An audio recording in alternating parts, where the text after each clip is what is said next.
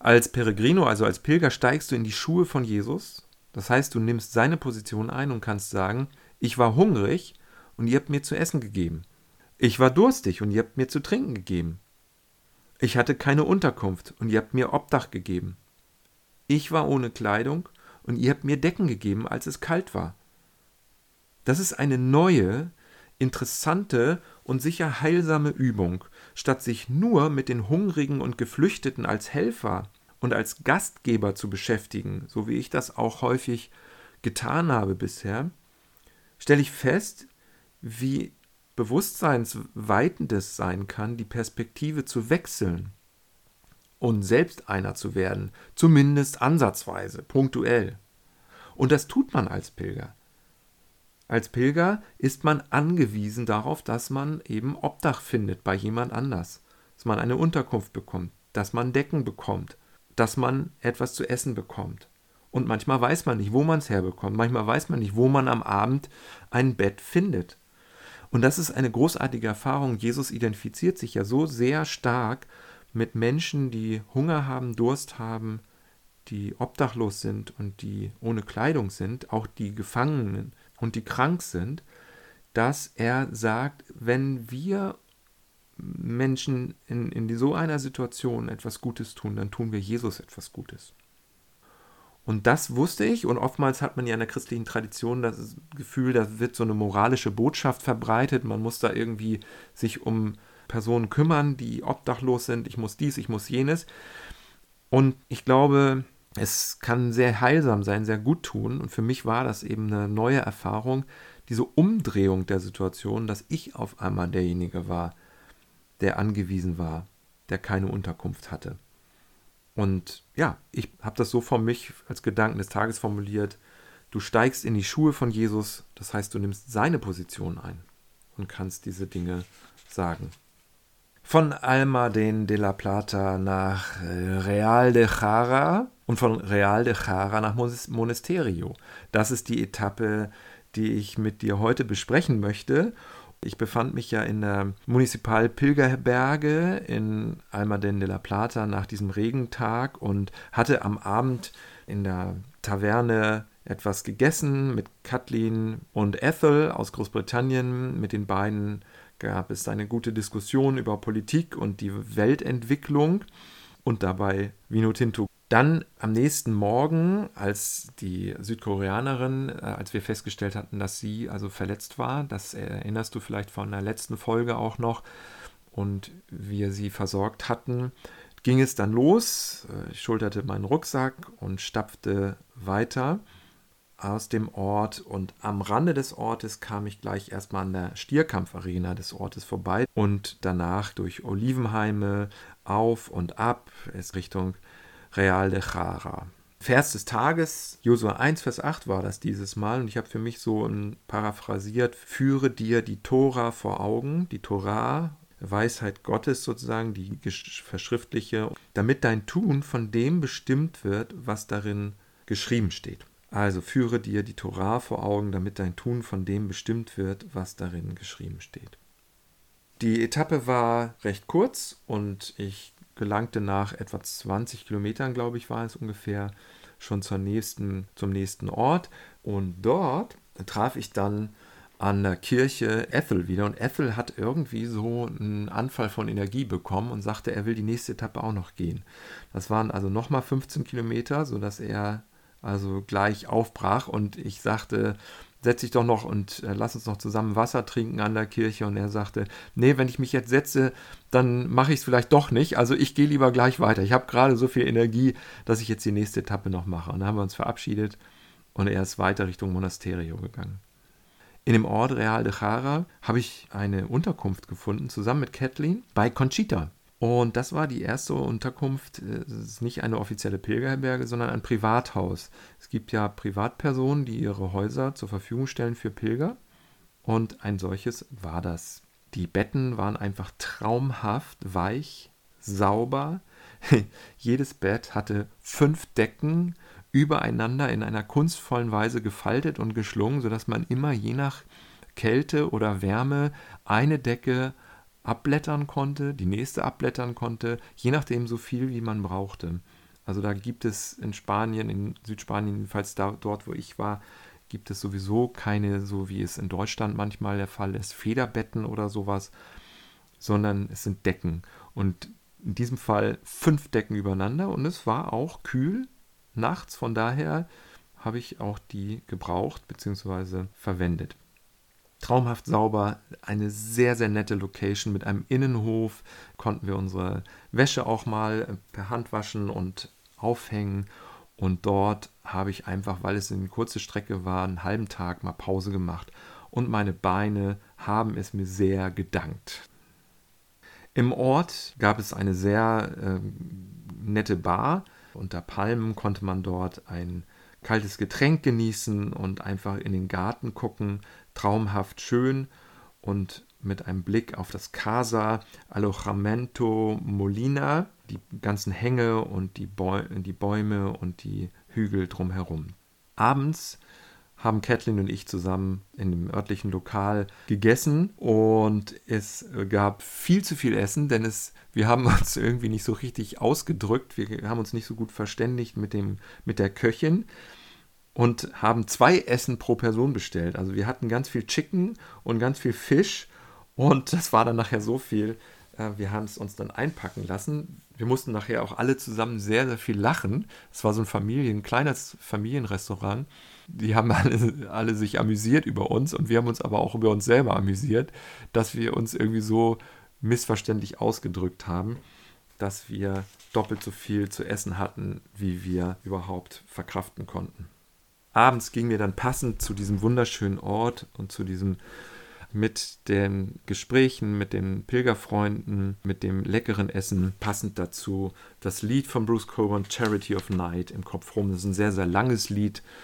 Zehn Minuten die Atmosphäre dieses Songs, wie auch der ganzen Platte, die hatte ich ja schon mal erwähnt, geht mir einfach im Kopf herum und das passte sehr, sehr gut. Am nächsten Tag gab es morgens früh Frühstück bei Conchita. Und ich muss noch ein bisschen was zu Conchita erzählen. Conchita mit ihrer Familie hat, wie gesagt, ihr Haus für Pilger, Pilgerinnen geöffnet und man kann dort einfach übernachten. Sie dachte zuerst, Kathleen und ich wären ein Paar und wollte uns in ein Zimmer stecken mit einem Ehebett. Und dann haben wir gesagt, äh, lass uns mal lieber in zwei Zimmern übernachten. Sie musste dann auch lachen, wir mussten auch lachen und dann haben wir uns in zwei Zimmer aufgeteilt diese spanische Familie ist so eine ganz traditionelle Familie. Ich habe sowas selber noch nie erlebt, weil ich auch Spanien noch nicht so gut kenne. Ich glaube, ich war auch überhaupt erst einmal nur kurz in Spanien. Und zwar ist es so, dass dort in dem Eingangsbereich ist ein großer Raum, so eine Art äh, Foyer. Dort steht ein Tisch mit lauter Stühlen drumherum und auf dem Tisch stehen lauter Fotos, so in Bilderrahmen, von Familienmitgliedern, also Großfamilie. Alle möglichen verschiedenen Aufnahmen zuerst, als ich das gesehen habe, fand ich das relativ unheimlich, weil ich so den Eindruck hatte, äh, das ist ja fast wie so ein wie so ein Kult irgendwie, denn dieser Tisch, der kann nicht benutzt werden und der wurde auch nicht benutzt, weil er eben besetzt ist von diesen Bildern von den Familienmitgliedern und extra dafür auch die Stühle drumherum gestellt. Also Familie, Großfamilie spielt eine enorm wichtige Rolle. Auch die Wände hingen voll von Fotos, von Familienmitgliedern, teilweise in Postergröße und sehr, sehr viele religiöse Symbole. Auch äh, Kruzifix, auch äh, Jesusbilder hingen an den Wänden. Also es war eine Mischung aus Religiosität, Spiritualität und einer sehr, sehr starken Betonung auf Familie, Familienzusammenhalt, Zusammengehörigkeit, Respekt, Ehre für die einzelnen Familienmitglieder, die eben auch durch diese Anordnung der Bilderrahmen mit den Fotos so geehrt und gewürdigt wurden. Fand ich sehr bemerkenswert. Teilweise allerdings war es mir auch etwas äh, befremdlich und ähm, ich habe irgendwie so auch so ein bisschen das Gefühl gehabt, es ist so unheimlich, als ob die Familie da ist, aber sie ist ja gar nicht da, sondern es sind ja nur die Bilder. Als ob sie da praktisch unsichtbar sitzen. Das hatte so etwas fast von so einem Ahnenkult, wobei ich ja jetzt, wobei es ja nicht um verstorbene Familienangehörige ging, sondern um tatsächlich Lebende. Nur es ist, sie waren so präsent durch diese Bilder und durch diese Anordnung der Stühle und durch den Tisch, als ob sie da wären. Also ich hoffe, ich kann das richtig beschreiben, sodass du das etwas nachvollziehen kannst.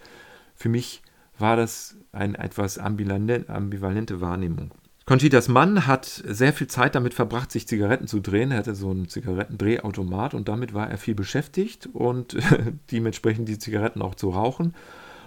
Wir haben einfach dort dann etwas versucht, auch zu kommunizieren. Ist uns auch größtenteils gelungen. Und wir haben uns zum Frühstück verabredet am nächsten Tag um 8 Uhr. Ich habe etwas verschlafen, weil ich in diesen weichen Betten mit den vielen Decken so gut geschlafen habe, dass ich gar nicht wach geworden bin. Und Kathleen hatte schon gefrühstückt und sie haben dann beide auch gelacht, als dann Conchita an meine Tür geklopft hat und mich aufgeweckt hat. Ich bin dann, habe mich entschuldigt und bin an den Frühstückstisch gekommen und der, das habe ich auch noch nie gesehen, habe aber inzwischen schon gehört, dass es das in mehreren anderen Ländern auch so gibt, dass es so üblich ist. Ich glaube auch in Deutschland äh, wird das jetzt vermehrt angeboten.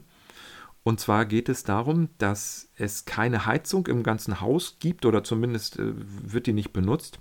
Dafür aber am Esstisch eine riesige, ganz schwere, dicke Decke drauf liegt. Und zwar bedeckt die den ganzen Tisch und auch geht, sie geht bis zum Boden runter. Und man kann sich an diesen Tisch jetzt setzen. Die Decke nimmt man hoch, legt sich die Decke auf die Oberschenkel, also so bis ganz zum Rand der Oberschenkel sozusagen, und stellt fest, dass unter der Decke eine Heizquelle ist.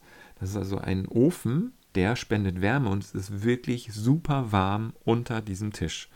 Das ist die Art, wie sie sich warme Füße, warme Beine, ja, im Grunde der ganze Körper wird dadurch warm, so warm halten.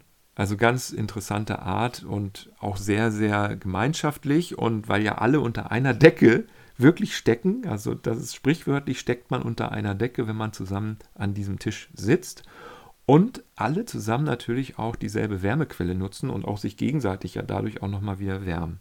Ich habe wieder was gelernt. Aufbruch und Verabschiedung von Conchita. Netterweise hat Conchita uns angeboten, beim nächsten, bei unserem nächsten Ort, nämlich Monasterio, wo wir hin wollten, eine Bekannte anzurufen, die dort wiederum eine Herberge hat und hat uns gefragt, ob sie bei ihr reservieren soll. Und wir haben das bejaht, weil wir dachten, Mensch, das ist ja eine tolle Gelegenheit und über persönliche Kontakte kommt man ja immer auch sowieso gut weiter.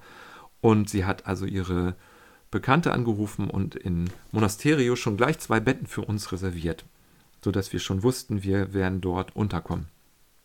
Beim Gehen habe ich mich dann von Kathleen verabschiedet, habe gesagt, ich möchte lieber alleine gehen, wir treffen uns dann in Monasterio oder vielleicht auch unterwegs zwischendurch mal. Als Song ist mir der Song States I'm In im Kopf rumgegangen und das ist auch ein schöner Song, um damit zu wandern. Es hat wieder einen guten Rhythmus und man kann sehr gut im Takt gehen. In meiner Reflexion während des Pilgerns hat sich ein Gedanke des Tages formiert und der Gedanke des Tages lautete für mich, als Peregrino, also als Pilger, steigst du in die Schuhe von Jesus. Das heißt, du nimmst seine Position ein und du kannst sagen, ich war hungrig und ihr habt mir zu essen gegeben. Das habe ich zum Beispiel von Conchita erfahren, nämlich Toastbrot und Marmelade. Ich war durstig und ihr habt mir zu trinken gegeben. Ich hatte keine Unterkunft und ihr habt mir Obdach gegeben. Ich kenne das aus der christlichen Tradition, dass diese Verse von Jesus aus Matthäus 24 sehr häufig so formuliert werden, wiedergegeben werden, gepredigt werden, Andachten drüber gehalten werden, dass es doch am Ende so einen Appellcharakter hat und dass man so ein bisschen den Eindruck hat als Hörer, als Hörerin, naja, ähm, ich soll mich jetzt um die Hungrigen kümmern, ich soll mich um die Gefangenen kümmern, ich soll sie besuchen, ich soll die Kranken besuchen, ich soll mich um die Obdachlosen kümmern, ich soll, ich soll, ich soll, ich soll, weil das ist ja ein Gerichtsszenario, was dort in Matthäus 24 beschrieben wird. Und am Ende bleibt ein komischer schaler Nachgeschmack mit Appellcharakter und so einem moralischen Zeigefinger. Als Pilger habe ich gemerkt, dass sich die ganze Sache in meinem Bewusstsein umgedreht hat. Und ich eben gemerkt habe, tatsächlich ist es jetzt so, und also die, die ähm, Botschaft, sagen wir mal, von Jesus ist ja, dass es einen Zusammenhang gibt zwischen dem, was wir anderen Menschen tun und dem, was wir Jesus tun. Der Zusammenhang ist so eng, dass Jesus sich komplett identifiziert mit anderen Menschen. Wenn wir fragen, wie können wir Jesus dienen, dann können wir zum Beispiel einen kranken Menschen besuchen und wir können sicher sein, dass wir damit Jesus besuchen. Ja, oder wenn wir einem Hungrigen etwas zu essen geben, können wir sicher sein, wir haben eine Begegnung mit Jesus. So ist die Botschaft von Matthäus 24. Jesus ist im Hungrigen, im Durstigen, im Obdachlosen. Und bei mir hat sich das jetzt aber umgedreht und ich habe gemerkt, ich bin selber hungrig. Ich bin selber durstig. Ich bin selber obdachlos. Ich weiß ja nicht, wo ich unterkomme am nächsten Abend. Und das war für mich eine sehr spannende Umdrehung dieser ganzen Geschichte und dieser Erfahrung, sodass ich mich selber einfach mal umgekehrt mit Jesus identifizieren konnte. Man führt ja ein sehr, sehr simplifiziertes Leben als Pilger und man fühlt sich tatsächlich auch Menschen sehr nahe, die eben häufiger in dieser Situation sind, dass sie kein Obdach haben, dass sie kein Essen haben, dass sie kein Trinken haben. Und man äh, erlebt das ja nur ganz punktuell und nur ganz in eingeschränktem Maße als Pilger, aber man kriegt so eine kleine Ahnung davon. Und diese spirituelle tiefere Ebene dabei hat mir sehr geholfen, diese Beziehung zwischen Jesus und den Armen, den Gefangenen, den kranken Menschen, den obdachlosen Menschen, den hungrigen und durstigen Menschen, die auf eine andere Weise wahrzunehmen, indem ich festgestellt habe, ich kann es auch selber sein. Du steigst in die Schuhe von Jesus und nimmst seine Position ein. Abends dann in Monasterio am 8.4. angekommen, gab es ein Abendessen in einer sehr interessanten Grilltaverne Taverne mit Mira und Mitch aus Holland und mit Kathleen. Und der Koch sprach, wir haben so gut wie nichts verstanden, obwohl Mira etwas Spanisch spricht, aber wir haben sehr wenig verstanden. Aber er hat immer davon geredet, von Carne, direkt über dem Holzfeuer. Und er hatte einen großen Kamin, der mit dicken Eichenstücken bestückt war. Und die, ja, die kokelten, die schmorten so. Und auf diesen Eichenstücken gab es ein großes Grillrost. Und dort hat er das Carne, das Fleisch, also direkt draufgelegt und äh, ich muss sagen, eigentlich lebe ich vegetarisch, ernähre mich äh, fast nur vegetarisch, ganz selten mal etwas Fleisch, aber dort in Spanien habe ich doch etwas mehr Fleisch zu mir genommen. Alles von den dort lebenden Tieren, von den, äh, die wir vorher auch getroffen haben, teilweise auf den Feldern. Lecker mit netten Gesprächen.